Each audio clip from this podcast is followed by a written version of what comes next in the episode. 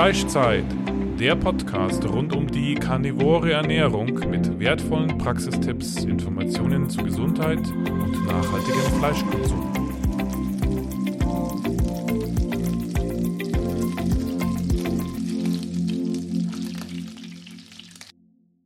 Unser Partner heißt jetzt carnivoro.eu und bietet Supplemente rund um die karnivore Ernährung in höchster Bio-Weidequalität. Es gibt dort wertvolle Innereien wie getrocknete Leber, Herz, Milz, Knochenmark oder einen Innereienmix. Nicht nur die Mineralien, sondern auch die Vitamine sind durch die schonende Gefriertrocknung zu 95 Prozent erhalten.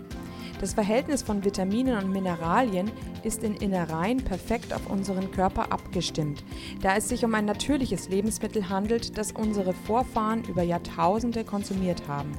Auch die Aufnahme durch unseren Körper erfolgt auf natürliche Weise gegenüber Nahrungsergänzungsmitteln, die isoliert hergestellt werden und häufig Zusätze enthalten. So gibt es auch Knochenbrühe in praktischer Pulverform zum Auflösen, auch ohne Zusätze, ganz natürlich mit einem hohen Anteil an Kollagen. Sichere dir jetzt mit dem Code Carnitaria 5% Rabatt auf deinen ersten Einkauf. Ja, herzlich willkommen. Ihr seht, wir sind heute in einer großen Runde. Herzlich willkommen zu einem neuen Fleischzeit-Interview und wir sind eben ganz, ganz glücklich, dass wir den berühmtesten Carnivore der Welt zu Besuch haben, nämlich Sean Baker. Und deshalb werden wir heute auch eine Folge auf Englisch aufnehmen. Ich werde aber mich darum kümmern, dass wir einen deutschen Untertitel bekommen. That's why. Now I'm going to switch to English and I'm very happy to welcome the most famous carnivore in the world with whom I've got something in common. He's born German, I'm born American. We're both carnivores. I'm the carnivore representative in Germ- Germany, he in, in the States, or actually also worldwide. And we want to talk about how we can also, um, well, work on the whole carnivore movement. We want to we want to unite more and more. We want to get stronger. We want to we're actually starting with a kind of a revolution and that's why it's great that we connect. Welcome, Shawn.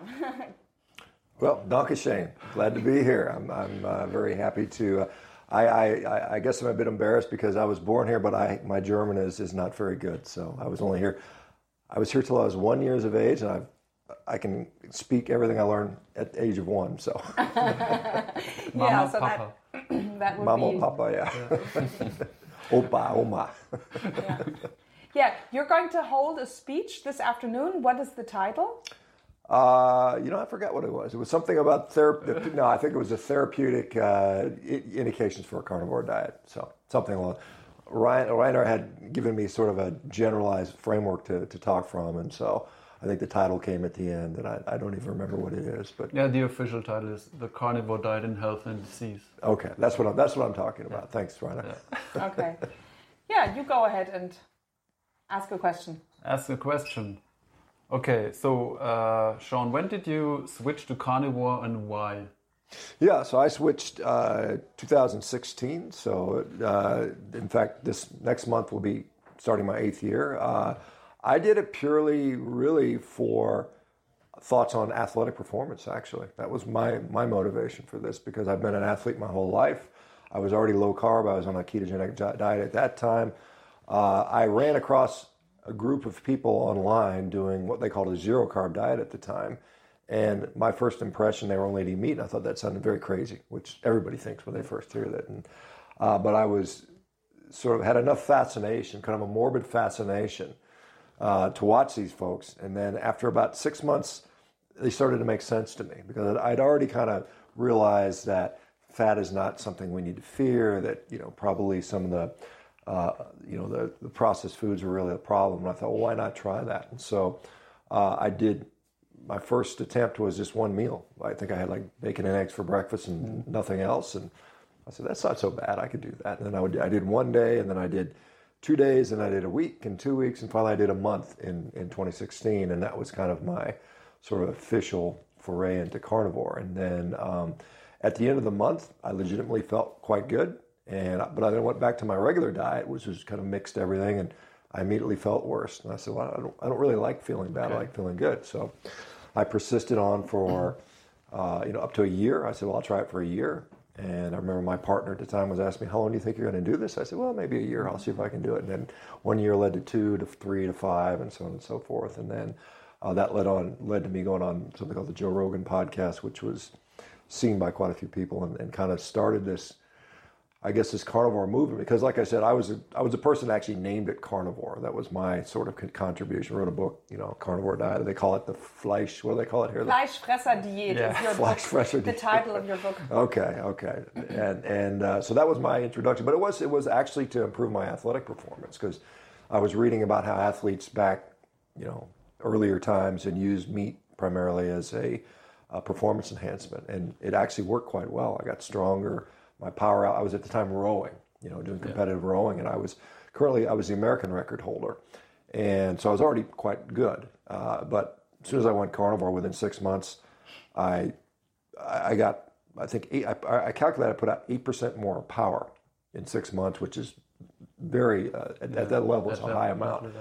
So I broke I broke three world records and then went on to win world championships and all that stuff with that. Mm. So it was you know, initially my goal was athletic performance, but now I've seen so so much benefit for all the health uh, indications we might talk about. And there was no transition phase where you noticed a decline in athletic performance. Did um, immediately feel stronger? No, I think that that took about three months. I think. Okay. I think the first month I, I had transitions. I had a little bit of a headache. I think it was just due to fluid electrolyte uh, shifts, and you know, I I just continued to press on with my training. I didn't cut back. I kind of forced my body to adapt to it, and by like I said, by I remember specifically just as, a, as an objective measure, I was doing this the deadlift, and I was using well 405 pounds, which is 180 kilos or something like that. My goal was to do it for 20 repetitions.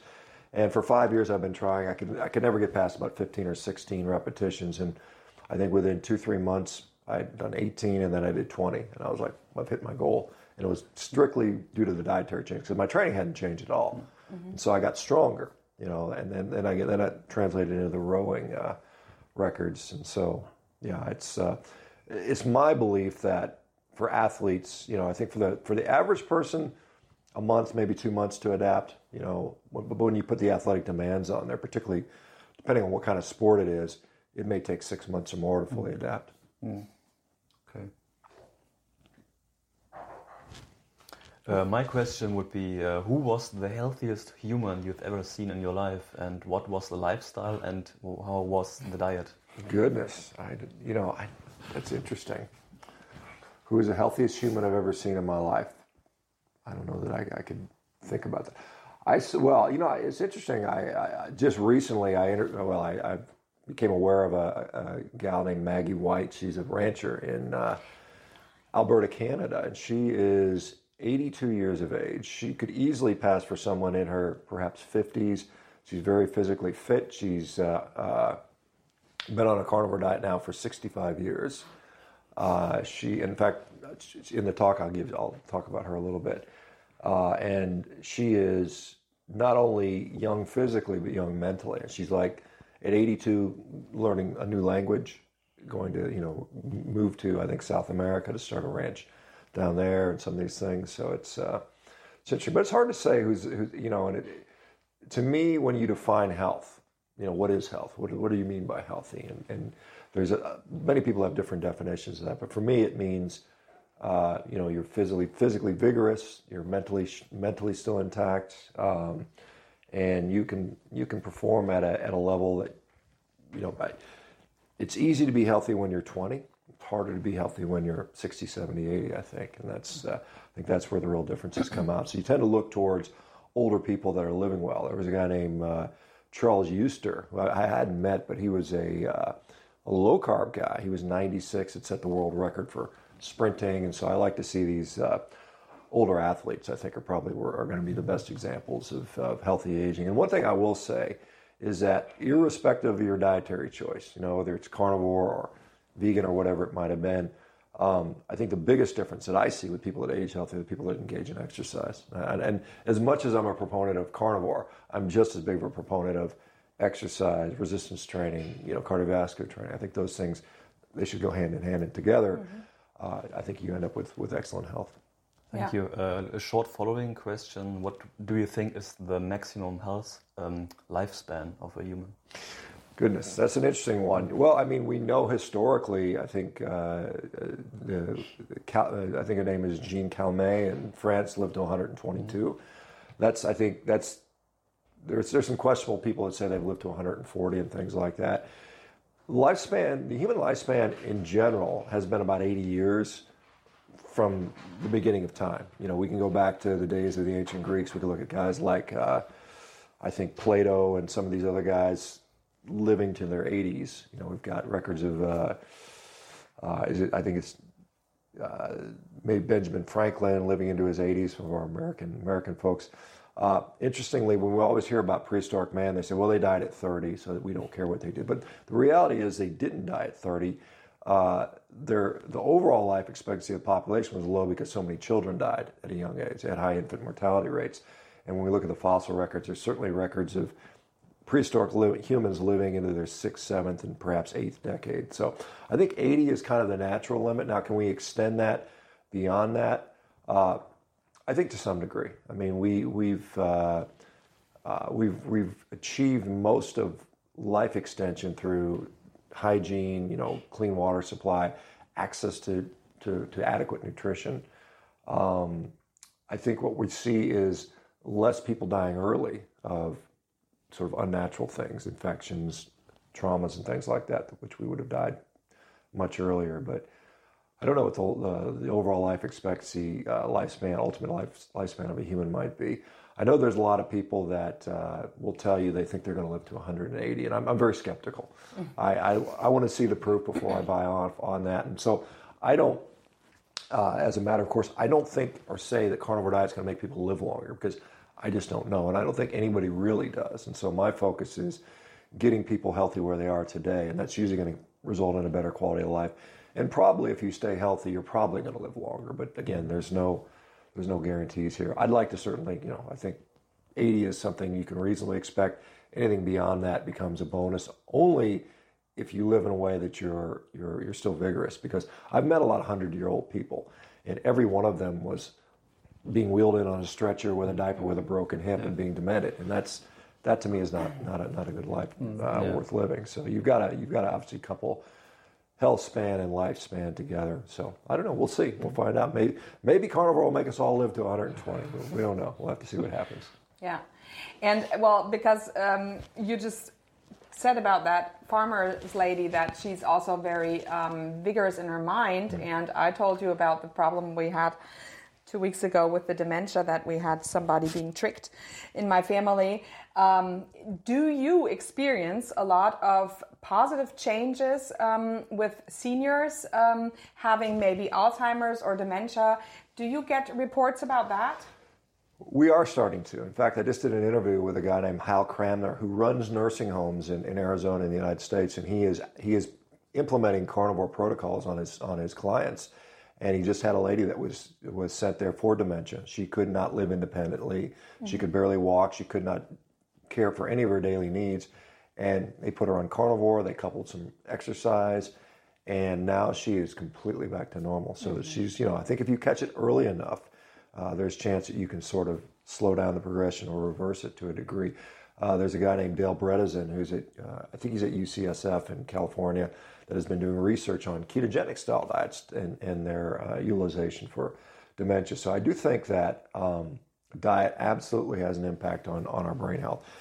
And it it's completely makes sense. I mean, why would our brain be any different than any other organ in our body? So certainly diet's going to have an impact on that. And I think uh, uh, one of the things is we are going to see as diabetes increases, we're going to see accelerating rates of dementia. And as you know, until we start recognizing the role of metabolic health as an overall marker of health, we're going to see dementia growing in, in, in numbers, and that becomes a very, very costly, costly uh, problem to deal with. It's not cheap Yeah. to, to, to Yes. provide dementia care. Yeah, yeah, yeah, right. Because they have to be taken care of twenty four seven, and and as you said, dementia, and we all also say it's a type three diabetes, right? Right. Yeah. And so, do you want to say? Okay, sorry. Yeah. yeah. Okay, I have a, a, question that is interesting for myself personally as an athlete. Um, first of all, how many training sessions do you place into a week? So, what's your usual training schedule, and how do you time your meals? Uh, you know, in um, association with the training. For example, do you uh, hold a, a certain period of time uh, where you don't eat anything prior to training, and what do you eat after workout? Well, you know, right now my meals are basically based around when I can do it, when when when, it, when it's convenient. Yeah. So that it's it's not my primary consideration. I think really, um, probably if you eat adequate amounts of food, adequate amounts of protein, that's going to take care of probably ninety percent. You know, by by structuring the time and frequency, you may have a small uh, impact on that.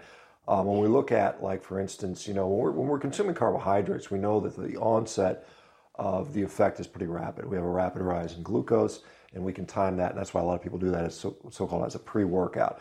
Uh, however, when you're eating, uh, you know, protein and fat, that response is delayed quite a bit. So, for instance, when I had won the world championships in rowing, I had a three-pound tomahawk ribeye about four hours prior to my competition because I knew that would give me the, the that would coincide with the, the, sort of the nutrition hitting my bloodstream. So there's some of those considerations.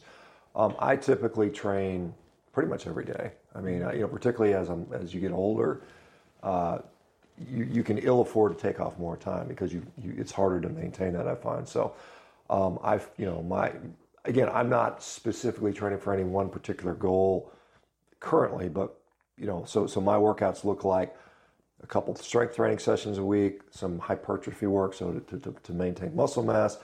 I think it's very important to uh, maintain cardiorespiratory fitness. So I do a lot. Of, I do a lot of HIIT style, you know, high intensity interval training, sprint interval training, bike sprints, running sprints, rowing sprints, uh, and then I also include a lot of uh, what I call explosive type work, jumping, throwing, uh, you know, so I can maintain the elasticity and the ability to you know move quickly because I think you know as we get older, I use the analogy of you know if a bear was going to chase you and eat you, and you can't get away, you know, and if, if there's ten people in a room, whoever's going to get caught by the by the bear is usually the same person that's going to die from chronic disease. You think about it. What keeps us young and vibrant and springing and our tissue quality so we can do that, and that largely is lifestyle. And those same things that allow us to be to function as we did when we were younger. You know, as a kid, you can run and play and jump and do flips and all that stuff. And as an adult, if you can't do that, it's because your you know disease is progressing. You're getting aging. You're aging. So I try to try to maintain those uh,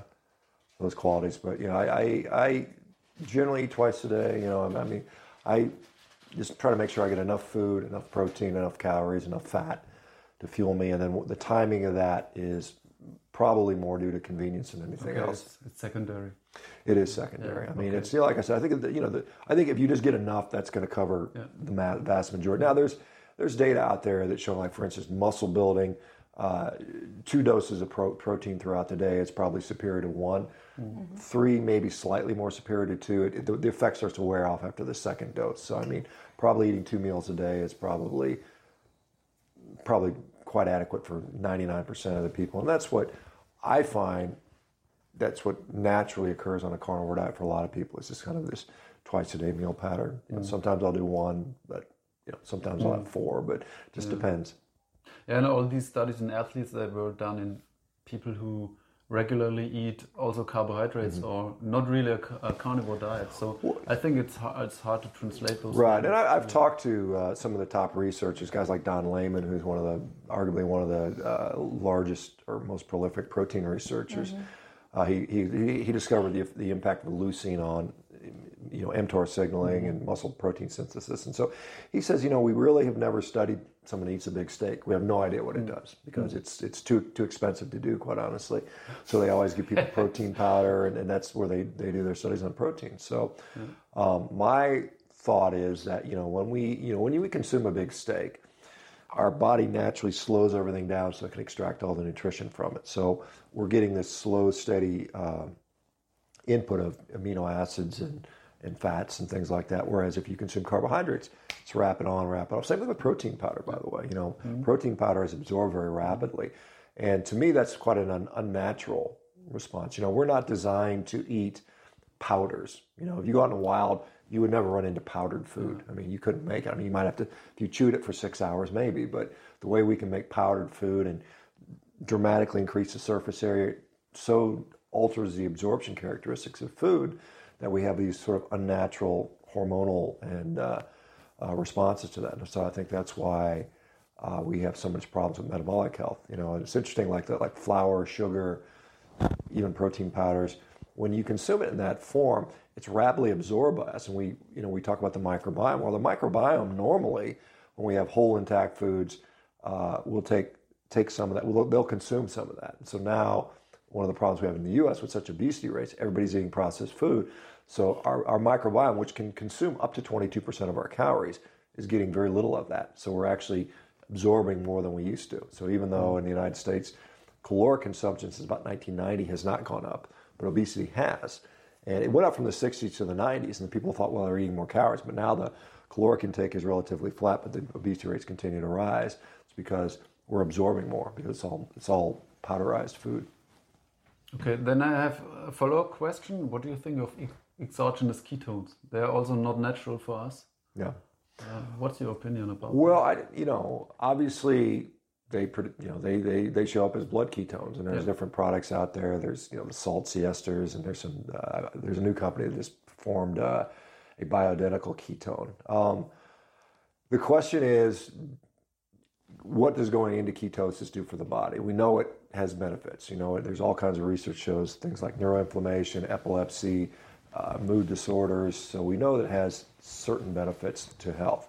The question is, is it the absence of all these other things that allow you to go into ketosis, which is the actual benefit? And I don't think we really know that yet. You know, as far as uh, uh, what's going on. So I think you know, if someone is unable to do a ketogenic diet, say they're maybe you have somebody with dementia that you just cannot get them to eat in a way, perhaps it has a benefit there. Um, I I think it's you know they're they're quite expensive, right? So it's like you can make them for free by by dialing your diet in better. And do they have any extra benefits for maybe an athlete? You know, there's some athletes that have used those, and so I I just don't think we know you know, completely the answer to that yet. So I think there's still going to be some research coming out there. Um, I am uh, certainly open to it. I, I I find anytime somebody says this one thing is the answer to all the problems, I'm skeptical right away. I think I think it's a, it, there's such a complexity there, and it very well be that ketones can have a positive role even exogenously, but in my mind, it's going to be secondary to the benefits you get from a diet that puts you in ketosis. Yeah. Okay. Yeah, next question for me. Um, imagine the following scenario there is a magician who could cast a spell to rid the world of vegan ideology. In return, he demands that you, Mr. Baker, follow a vegan diet for one year. Would you agree to that? No, I wouldn't. You know, and, and, and you know, I think I don't think we need to get rid of vegan ideology. I think we, I think all ideas should be allowed to flourish, and people should be able to make their arguments, and arguments will stand up upon their own merit. I think censorship, and that's a form of censorship in my view, is awful. I think you know, I, as much as I disagree with veganism, I fully support the right to uh, promote it, to talk about it, to discuss it, and I think you know, at the end, you know, the, the, the truth will prevail ultimately. And, and it may be, and I know you had your, your, your issues with veganism and it wasn't successful for you. And I see a lot of people where it's not successful for. I see it every day, quite honestly. Um, I think there are some people that are perfectly happy being vegan, and if they want to be happy, that's fine. Uh, but when they start saying you're evil, you're an animal killer, you're an animal abuser, and you should not be allowed or it should be made illegal, I have a problem with that. So that aspect of it, I, I disagree with vehemently. But you know, I, I've got no desire to go vegan. Uh, I'm not a masochist in any way. you know? uh, so yeah, I would I would not take that that that bet or that uh, that that proposition. You know, because I think You wouldn't save the world and play the um, the. Um, well, but I, I don't think that's going to save the world either. I, I think that you know, I again, I, I am 100% supportive of people being able to practice vegan if they want to. But again, the problem is a lot of vegans don't want to afford that luxury to, to myself and others to say, look, we just want to eat, you know, eat more meat and do things that make us healthy. yeah. Um, yeah, and that's uh, like very interesting. That uh, the following question: um, Have you ever met somebody turning back from carnivore to vegan and telling you? I have not. Uh, not that I. I've heard people say that I was. I ate a lot of meat and I went vegan. I've heard those people, but you know, when you, you sort of drill down it and say, "Well, did you? What else were you eating?" Well, I was eating other stuff too. Um, maybe that will happen someday. It doesn't seem to be. I mean, I, I seem to see the really a lot of people when they leave veganism. A lot of them are like they run screaming from it because they notice how bad it is, and they really go back to it. Occasionally, you see somebody that goes vegan and back and forth, but most of the time once a vegan quits, they never go back to veganism because it's been a bad health experience to them. I do see people that do carnivore and then they quit for whatever reason. You know, they got they went to a birthday party and got hooked back up on the uh, the, the, sweet foods and things like that, or you know, somebody just for whatever reason says I, I need more variety, and that's fine. But they never really they always sort of stay close to carnivore. Whereas I think a lot of vegans that do veganism, all of a sudden they're like, I, I want nothing to do with that anymore. So it's an interesting thing. So I, have not seen a legitimate carnivore, you know, go to veganism. Maybe yeah. it exists, but I've yeah. not seen it. I think so too, because the people who have come to carnivore, they know about the benefits of animal foods, the benefits of animal fats, and as soon as you have looked over the border, or how do you, or yeah, looked out of the box, you never look back. I think that's the reason why we don't find any re, uh, any former carnivores turning to vegan, right? Mm. Mm. Yeah, another question about ideologies. So, um, do you think that vegan ideologies right now only spread because individuals um, connect and, and start um, proposing them outside, or do you think there's another, a higher level um, um, ingraining those ideologies into the brains of some individuals? And um, what what are are there any um, maybe financial conflicts behind that. Yeah. yeah like, well, I think you know veganism started. I think back in 1944. A fellow in England, you know, started the, the term veganism, and I think for many many years it was really a truly a grassroots movement. A, you know, a, sort of an ethical belief that we're we're doing less harm, and, and that's our thing. But that has been co-opted in a, a very big in a very big way by by corporations now, and so they're they're sort of adopting that message because they think they're going to uh, create this new market of highly processed foods. You know, we see the alternative meat uh, proteins that are being pushed. Uh, we see uh, sort of this, you know, attempt to, you know, there was a recent study came out that showed that of all the populations, who eats the most ultra processed food, it was the people that were, that were vegans, and then vegetarians, and then finally meat eaters. And so there's this belief that if we can get people to stop eating animal products, whether it be dairy, whether it be milk, uh, or, or uh, sorry, meat, or like you know, back when we had butter and they tried to replace it with margarine, uh, that that's what will happen, and then, and the, and those things are very profitable. There is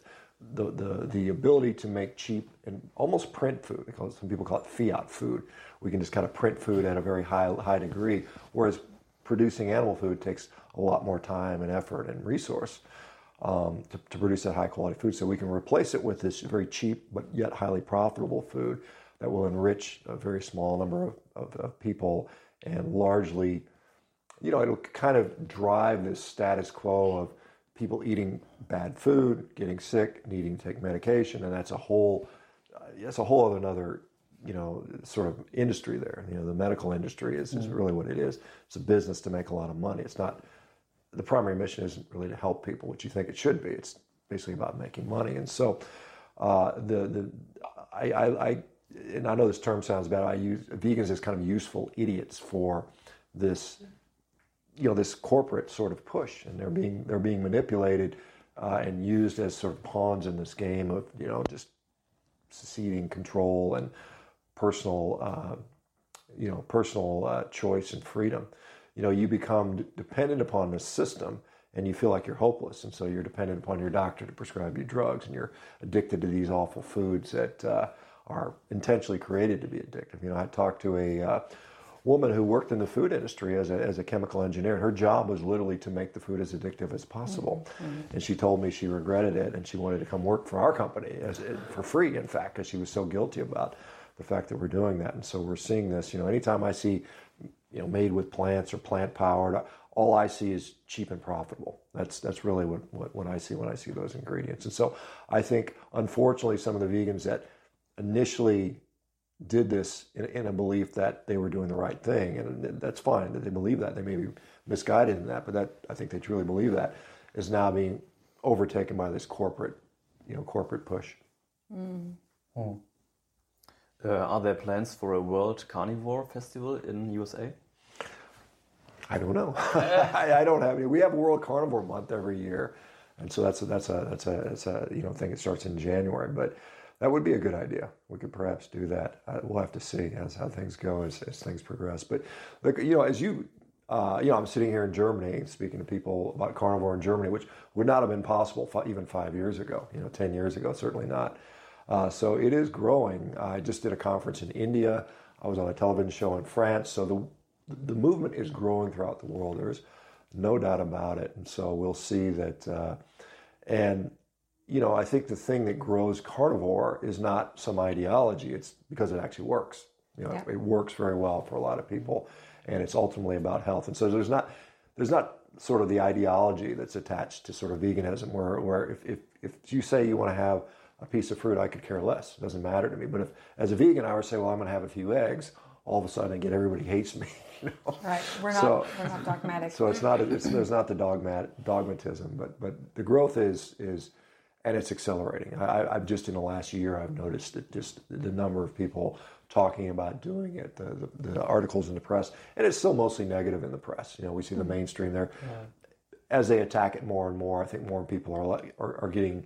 Mm-hmm. You know, it's like almost like all press is good press, even though if it's negative press, we, we, we get more exposure, and the more uh, exposure uh, this this sort of uh, movement gets, the more people are going to try it, and you know, once you try it, you kind of you see that it's it's actually quite effective. Yeah, yeah, yeah. Yes, and that would be actually. I mean, this is this is uh, this podcast is a sign that we're getting the world tribe together, the world carnivore tribe more and more, and maybe in the future we will really be able to have more and more, well, over regional um, meetings and um, how would you say get-togethers or uh, whatever. meetups. Meetups right yeah. of course meetup. Yeah and and and and what you just say said that the still the studies are so negative about meat and it's very important that people like you as you just recently published and also last year you published something um, about um, you know just trying to to um, set the record straight a yeah, rebuttal. Yeah, yeah. Re rebuttal those those studies, those papers, and Zoe Harcombe just did that too. I think with one about type two diabetes and meat, mm. uh, meat as a cause of type two diabetes. Yeah, yeah. Uh, that's really important that we work on that too. Yeah, so that's great that you do that. Yeah, studies is a is a good topic. Um, have you done any studies uh, with all the carnivores that you know, or do you have any studies uh, in plan? But yeah, so uh, when you talk about specifically diabetes, uh, I without exaggeration, every day I see people going carnivore and they they basically reverse their diabetes. They come, their hemoglobin A1C normalizes, their blood glucose normalizes, they're able to come off medications, and so to suggest that red meat is a cause of diabetes is is you know clearly clearly wrong. And and you know Zoe Harcombe's analysis of that study you know they included lasagna and sandwiches as red meat. And you're like well that's a little bit odd. And then all the, the all the people in the high red meat category were also overweight smoking and drinking which they didn't correct for. And they failed to account for how much sugar and grain the people were eating. So it was a, it's a, it's it's obviously a very flawed study but it got headlines. It got international headlines and it goes into that and you know, a proper study would say, well, let's take people that are on a carnivore diet. They're eating pretty much just meat for the most part, with that are diabetic, and see what happens to them. And I'm pretty confident, almost 99% confident, they would sort of see their diabetes get better. So that that goes to heart. And yes, I'm working with uh, research groups to get some of the studies performed because we need interventional trials. The Harvard study, which was done in 2021 by uh, Belinda Lennerz and uh, David Ludwig was a survey, so it's not an interventional trial, but the survey data suggested that of the there was a 2,000 people that were doing carnivore for at least six months. 226, I think, were diabetic, And of those that were type 2 diabetics, 92% were able to come off all their insulin, 100% were able to come off all their other medications, uh, injectable medications like uh, GLP 1 receptor agonists and SGLT2 inhibitors, and 84% come off oral meds. And so there are, you know, like I said, there's, there's, there's quite a bit of data out there if you look at it, particularly with a carnivore, because when you, I mean, if you're on a vegan diet and your vegan diet was just Oreo cookies and Coca Cola, and you had bad health outcomes, everyone would say that's preposterous. That's not what a vegan diet is, right? But at the same time, when we look at studies on meat eaters, it's people that are eating their meals from McDonald's with French fries and Coca Colas and buns and all the seed oil and all the stuff that people just assume that the cause is the meat, where, where it's pretty clear to me it's not. So, so yeah, we do need to get more studies done. Mm-hmm. Right. Where do you see yourself in five years? Oh goodness, uh, I will probably be doing much of what I'm doing today. I, you know, I think that uh, uh, I, I, think this needs many years to, to fully reach. Uh, hopefully, uh, I will be uh, looking back at how successful our company is at, at having hopefully, you know, helped you know um, you know millions of people get off medications. I mean, that's that's the main focus right now is, and not necessarily just with a carnivore diet, but I think nutrition in general. Uh, you know, you know, I'm, I'm a physician, and so when we go back to what what are we doing in, in medicine, particularly in the United States, where we spend in excess of four trillion dollars every year for chronic disease, and we have had no good results. I mean, it's just we've gone backwards, and so hopefully I'll be uh, part of the uh, paradigm shift that has changed the way we, we we practice medicine because medicine is supposed to be about you know providing health and not just managing diseases, which we've kind of devolved into. And so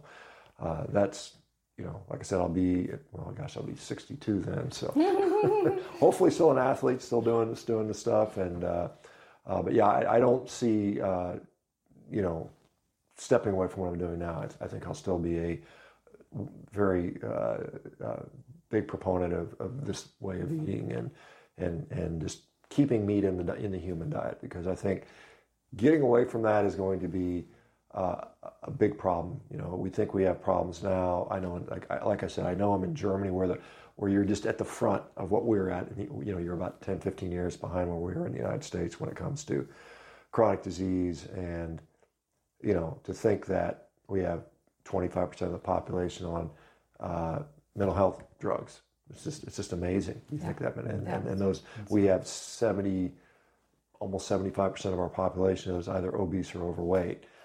It's it's incredible. So hopefully hopefully we're hopefully we've reversed that trend. That's that's the hope. Yeah, same. Mm. With me, and the same with me. Also thinking about where where am I in five years? If I think this is my, in German you say Berufung. I don't know what you say in, in English. It's like a life a, quest. A life quest. Okay, yeah. okay to life purpose to to mm. just continue raison d'être Pardon? French no okay okay yeah so yeah well thank you very much that you've been here and uh, we could have a private interview with uh, the camera lying on your bed